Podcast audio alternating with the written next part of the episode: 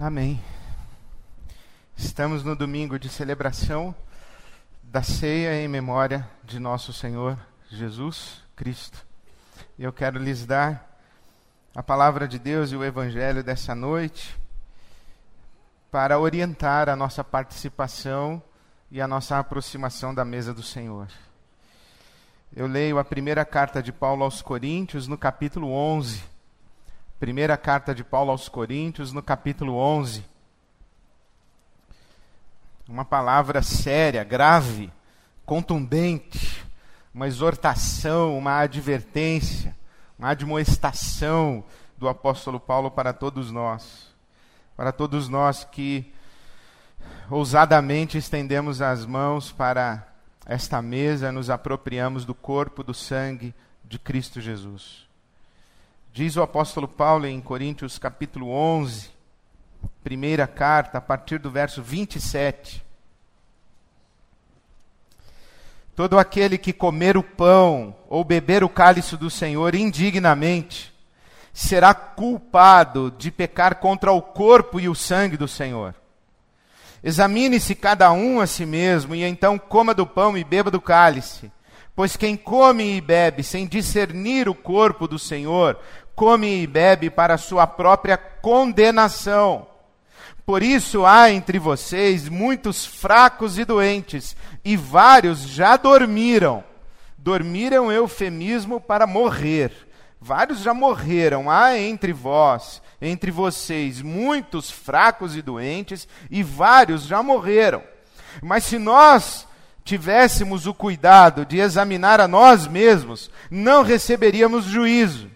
Quando, porém, somos julgados pelo Senhor, estamos sendo disciplinados para que não sejamos condenados com o mundo. Palavra contundente do apóstolo Paulo e surpreendente. Porque o versículo 24 desse capítulo 11 que acabamos de ler da primeira carta aos Coríntios, cita palavras de Jesus, que quando distribui o pão aos seus discípulos, diz: Este é o meu corpo, que é dado em favor de vocês.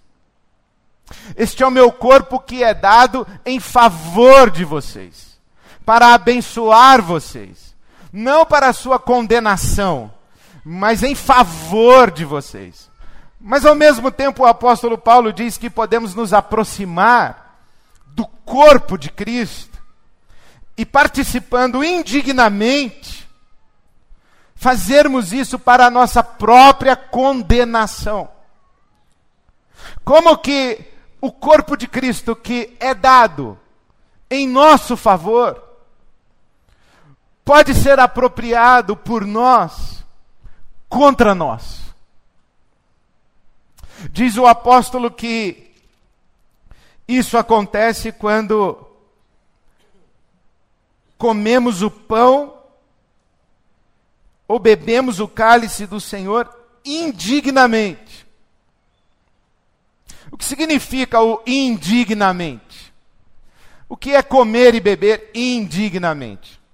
Para responder essa pergunta, eu preciso fazer duas observações. A primeira é que Quanto mais eu estudo a Bíblia, mais eu tenho dificuldade em afirmar com certeza o que ela está dizendo. Mas, ao mesmo tempo, mais facilidade eu tenho de conhecer a mim mesmo. Isto é, quanto mais eu estudo a Bíblia, a impressão que eu tenho é que menos eu conheço a Bíblia e mais eu conheço a mim mesmo. Tiago, apóstolo, diz que a palavra de Deus é como um espelho em que a gente se contempla. E quando nos expomos à palavra de Deus, ela nos desvela, ela nos revela. Ela nos mostra para nós mesmos. Enquanto lemos a palavra de Deus, ela nos lê. Então, quanto mais eu estudo a Bíblia, eu tenho mais dificuldade em afirmar com certeza é isso que ela está dizendo, e mais facilidade eu tenho de perceber a mim mesmo. Isto significa que houve um tempo da minha vida em que eu me ocupava muito em estudar o que a Bíblia diz. E hoje, e cada vez mais, eu tenho me ocupado em prestar atenção no que a Bíblia me diz. Não só o que a Bíblia diz, mas também e principalmente o que a Bíblia me diz.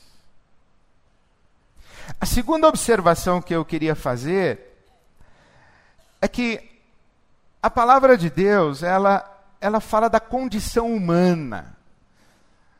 Mesmo quando cita nomes, mesmo quando a Bíblia está contando para nós a história de Caim e Abel, a história de José no Egito, a história de Moisés, de Davi, de um profeta como Daniel, quando a Bíblia está falando de João Marcos, Saulo de Tarso, mesmo quando a Bíblia cita Ana, Débora, Maria, Isabel, mesmo quando a Bíblia cita nomes, a Bíblia está falando da condição humana, está falando de nós.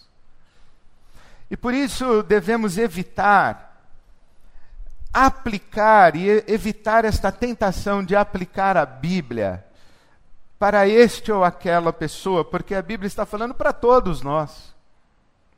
Então, quando o apóstolo Paulo diz: aquele que come e bebe indignamente, come para a sua própria condenação, e é por isso que existem entre vocês fracos, doentes e alguns que já morreram, nós poderíamos até pensar: ah, agora entendi porque aquele fulano morreu. Mas não vamos pensar no fulano, na Beltrana, vamos pensar em nós mesmos. A Bíblia fala de todos nós, então vamos pensar da nossa condição humana. E vamos cada um pensar naquilo que a Bíblia diz a nós. Por isso, quando olhei esse texto sobre o indignamente, eu ouvi a palavra de Deus falando algumas coisas para mim. O senso comum diz que o indignamente é em pecado. O que é comer e beber indignamente? é em pecado.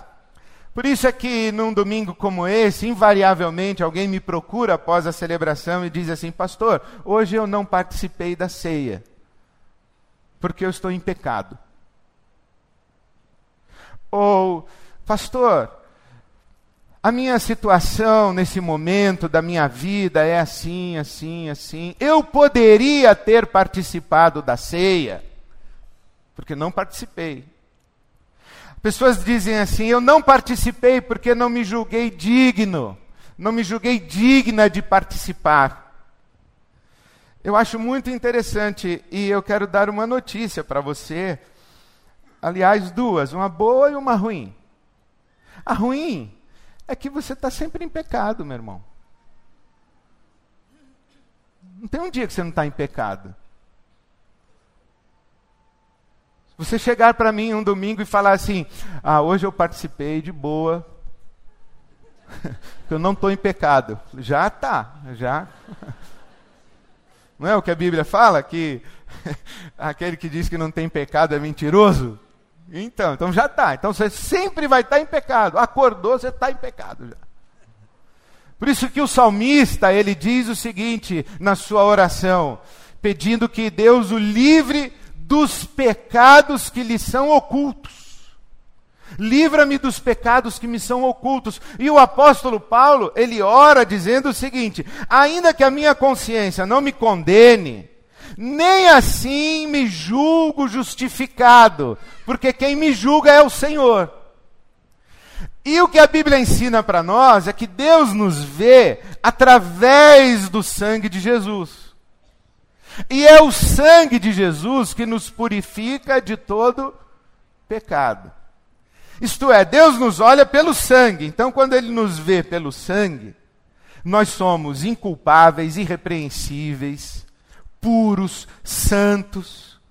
Porque Deus nos vê através do sangue. Mas se Ele tirar o sangue, o que Ele vê é a nossa condição de pecadores. Então, em pecado nós sempre estamos. Essa é uma má notícia, mas a boa notícia é que o sangue de Jesus nos purifica de todo pecado, ele nos cobre. E nós nos aproximamos dessa mesa não porque não estamos em pecado, mas porque confiamos no sangue. A palavra de Deus diz que o sangue de Jesus foi quem abriu um novo e vivo caminho para entrarmos na sala do trono de Deus. Então é pelo sangue. Essa é uma maravilhosa notícia. Então, na verdade, essa mesa não é para pessoas que se consideram dignas. É justamente para pessoas que se reconhecem indignas e que por isso são gratas a Deus pela sua graça e pela sua bondade. Mas não é nada disso que o texto está falando. Não é isso que o Paulo está dizendo sobre indignamente. Tem nada a ver com estar tá em pecado, não estar tá em pecado, não tem nada a ver com isso.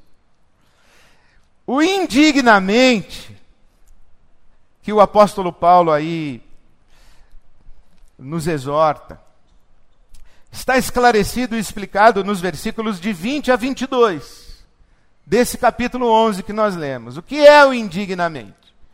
Então ele diz assim: olha, quando vocês se reúnem, não é para comer a ceia do Senhor, pois cada um come sua própria ceia sem esperar pelos outros. Assim, enquanto um fica com fome, outro se embriaga. Será que vocês não têm casa onde comer e beber? Ou desprezam a igreja de Deus e humilham os que nada têm?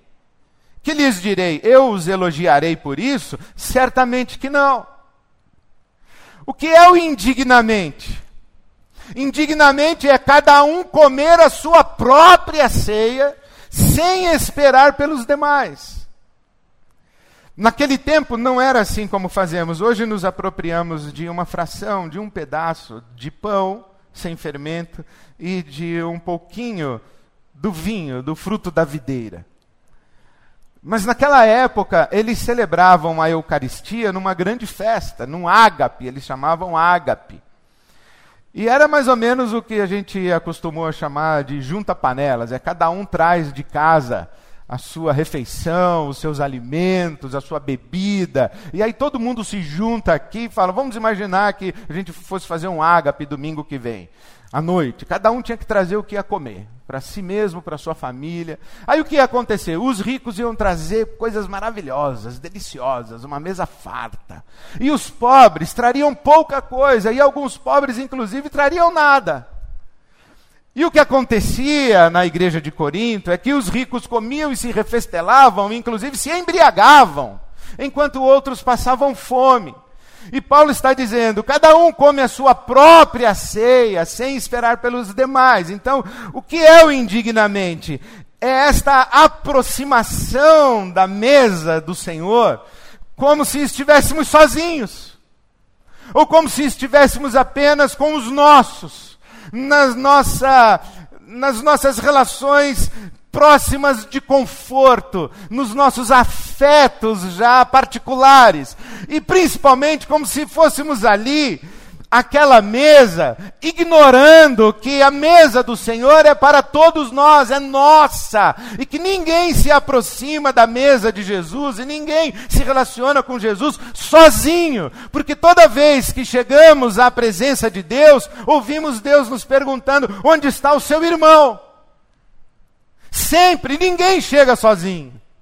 O indignamente é pensar que a minha relação com Jesus é algo que diz respeito somente a mim, a Jesus. E que a minha vida não tem nada a ver com a sua e que a sua não tem nada a ver com a minha. O apóstolo Paulo está dizendo: esperem, esperem uns pelos outros. Façam isso comunitariamente, coletivamente, nunca sozinhos. O pecado é o individualismo, o pecado é o egoísmo, o pecado é esse egocentrismo, quando nós nos apropriamos de Deus para nós, como se estivéssemos aqui sozinhos na presença de Deus. Não é possível isso. Aí você me diz, pastor, então mais uma vez você está nos exortando a cuidar dos pobres? Sim, estou, porque a Bíblia Sagrada diz isso. Não faz sentido um mundo onde tem gente que tem muito e, um, um, e tem gente que tem nada e passa fome. Então, a Bíblia Sagrada, de capa a capa, nos estimula, nos encoraja, nos exorta, profetiza que devemos cuidar dos pobres e que devemos ter atenção aos pobres. Isso é indiscutível. Isso não está em discussão na Bíblia Sagrada. O fato de que nós que somos seguidores de Jesus tratamos com respeito, com dignidade com uma atenção especial os pobres. Então estou ensinando isso sim. Talvez você me diga assim, pastor, estou gostando dessa sua fala e fala mais, porque eu me sinto uma dessas pessoas à margem. Eu me sinto como uma dessas pessoas que chega e tem os grupos, tem as panelinhas da igreja, já tem, já tem as pequenas comunidades dentro da grande comunidade. E eu tento chegar, mas, mas eu não, não encontro lugar. Eu tento chegar, mas não, não sou acolhido, não sou abraçada, não sou incluída, não sou incluído. Eu não me sinto parte disso aí. Fala mais, Deus. Tá, eu já falei. Já falei, e se você é uma dessas pessoas que não se sente abraçada na comunidade, sim, eu estou exortando a comunidade a prestar atenção em você. Estou ouvindo o Espírito de Deus falar comigo que eu devo prestar atenção nas pessoas que no meio da multidão se sentem sozinhas e abandonadas. E eu me apresso a ir à mesa e não presto atenção nestas pessoas. Então, sim, eu disse isso. Mas, o que a palavra de Deus disse para mim, lembra que eu já comecei me justificando e me explicando que eu queria dizer o que a Bíblia diz, mas o que a Bíblia me diz. E o que ela fala para mim, comigo. O que esta palavra me disse foi Ed René Saia do seu isolamento. Saia da sua zona de proteção, de autopreservação e de conforto. Saia do seu silêncio. Vá para fora dessa sua solidão. E encontre os seus irmãos.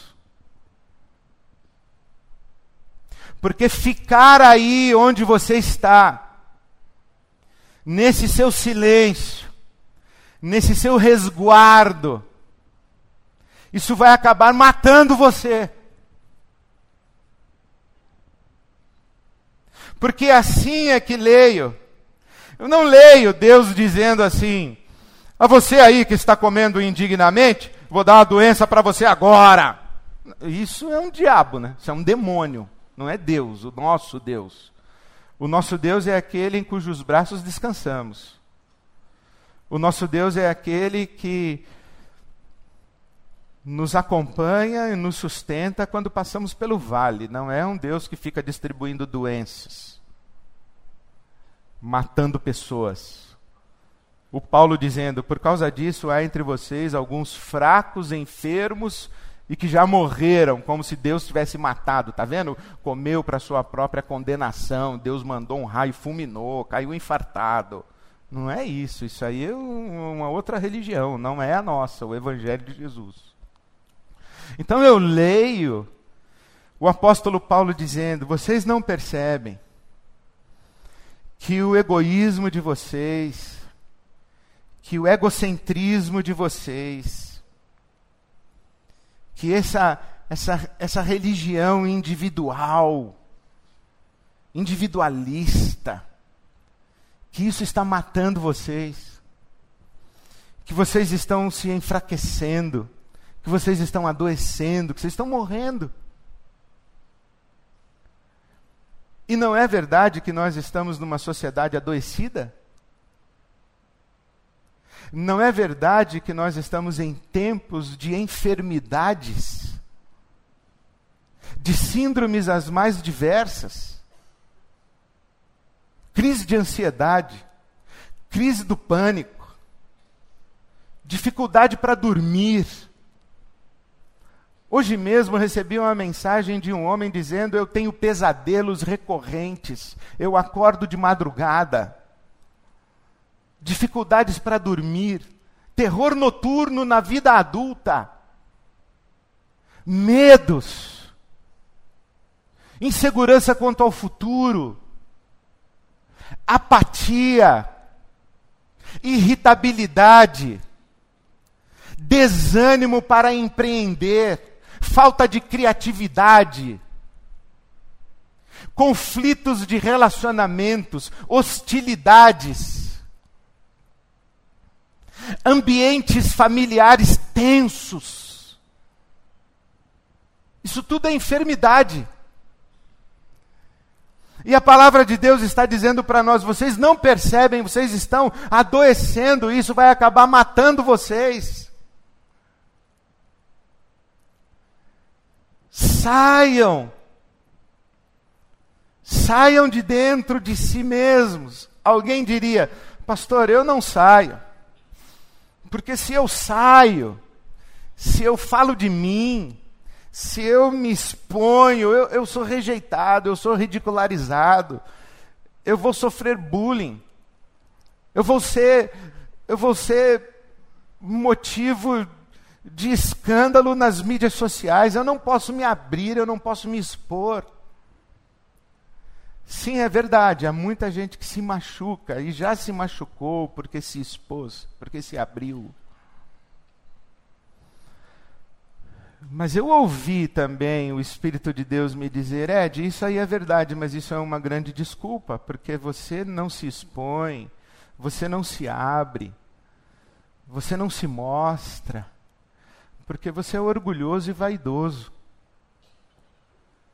Porque você está preocupado em preservar a sua reputação, zelar pela sua imagem de pessoa sensata, equilibrada, perfeita. É por isso que você não fala das suas fraquezas, dos seus medos. É por isso que você não fala do seu pecado. É por isso que você não confessa para os irmãos. É por isso que você fica aí preso. Isso é orgulho e vaidade. Isso vai acabar matando você. Deus não disciplina pessoas vulneráveis emocionalmente, estressadas, esgotadas. Eu não estou falando de enfermidades emocionais, psicossomáticas. Não, não estou falando disso. A Bíblia não é um livro de autoajuda, Jesus não é seu psicólogo. Eu estou falando de pecado, o pecado do orgulho e da vaidade. O pecado do ensimesmamento, que ignora a presença de Deus no próximo. O salmista diz: Enquanto eu calei o meu pecado, os meus ossos envelheceram e apodreceram. Porque eu não falei. Não falei. Não confessei. A confissão nos cura. Tiago escreve dizendo isso: está alguém enfermo? Chame os presbíteros porque a confissão cura. Sair de dentro do silêncio. Ir a conversas mais profundas do que as trivialidades do dia a dia. A vida da vizinha, o futebol, a política, o presidente, o partido, a igreja. Todos são temas importantes, mas eles podem ser um, uma grande cortina de fumaça, onde nos escondemos de falar de nós mesmos, falar dos nossos pensamentos, dos nossos sentimentos. Isso é ser autêntico. Autêntico não é falar o que pensa. Falar o que pensa, às vezes, é uma expressão de falta de educação, de estupidez e ignorância desrespeito para com quem está ouvindo. A autenticidade é falar de si. Falar o que penso e falar o que sinto. Falar lá do fundo da minha alma. E não é verdade que precisamos construir ambientes seguros para que as pessoas se sintam encorajadas a falar de si, a repartir as suas dores, repartir as suas feridas, as suas culpas, falar da sua intimidade. Precisamos criar ambientes seguros de escuta amorosa escuta generosa. Eu tenho ouvido que nem mesmo as famílias estão conseguindo se escutar. Pessoas dizem para mim assim, pastor, eu não consigo falar o que penso de verdade nem na mesa da minha casa, no almoço com a minha família. Porque o ambiente não é acolhedor, o ambiente é hostil. Nem no ambiente familiar. Nós precisamos criar isso nas nossas comunidades. E Deus tem falado isso muito ao meu coração, e eu chego ao movimento Casa, que começamos na quinta-feira passada, com mais de 3.500 casas acompanhando ao vivo, eu fiquei muito feliz. Porque o movimento Casa é um sopro de Deus para nós. Porque quando comecei a convidá-los para encontrarmos-nos quinta-feira à noite no ambiente virtual. E eu disse: abra sua casa, convide pessoas para que estudemos juntos a Bíblia. Quando lá em maio eu comecei, eu disse: vamos juntos estudar a Bíblia. Mas à medida em que fui lendo a palavra de Deus, orando, conversando, ouvindo pessoas, o meu coração foi mudando, foi caminhando, e Deus me trouxe a um lugar chamado roda de conversa. E assim ficou definido o nosso movimento casa. Uma roda de conversa, na presença de Jesus, ao redor da palavra de Deus e do Evangelho, sob a ministração do Espírito Santo que nos guia toda a verdade que é Jesus. Uma roda de conversa. Eu saí do vamos estudar a Bíblia para a melhor maneira de estudar a Bíblia é numa roda de conversa. Saí do vamos ver o que a Bíblia diz para vamos ouvir o que a Bíblia nos diz. Vamos nos encontrar dentro da palavra de Deus e vamos deixar que a palavra de Deus nos encontre pessoalmente. Vamos falar de nós, derramar o nosso coração num ambiente seguro do acolhimento. Então eu faço uma exortação nessa noite a você. Eu exorto você à conversa. Como é que nós saímos do nosso isolamento? como é que nós saímos da nossa solidão, como é que nós saímos da superficialidade, como é que nós nos encontramos com o próximo, como é que chegamos juntos à mesa do Senhor, conversando, rompendo o nosso silêncio, mas falando de dentro da nossa alma e de dentro do nosso coração. Para além das trivialidades do cotidiano, falar daquilo que está dentro do nosso coração. Eu faço esse apelo a você: converse, fale. Ore a Deus a respeito dos ambientes familiares onde você vive, talvez a sua casa, a sua família, o seu casamento, o seu marido, a sua esposa. Famílias onde existem personalidades dominadoras, que exigem o silêncio, personalidades dominadoras que castram, castram, destroem a alma das pessoas. Não ouse falar isso na frente do papai. Não deixe a mamãe saber disso. Não diga isso para o seu irmão. Não fale assim. Não toque nesse assunto silêncios impostos, almas adoecidas, noites mal dormidas, lágrimas escondidas. Pelo amor de Deus, fale. Pelo amor de Deus, ouça. Ouça as pessoas que falam com você e ouça até o fim.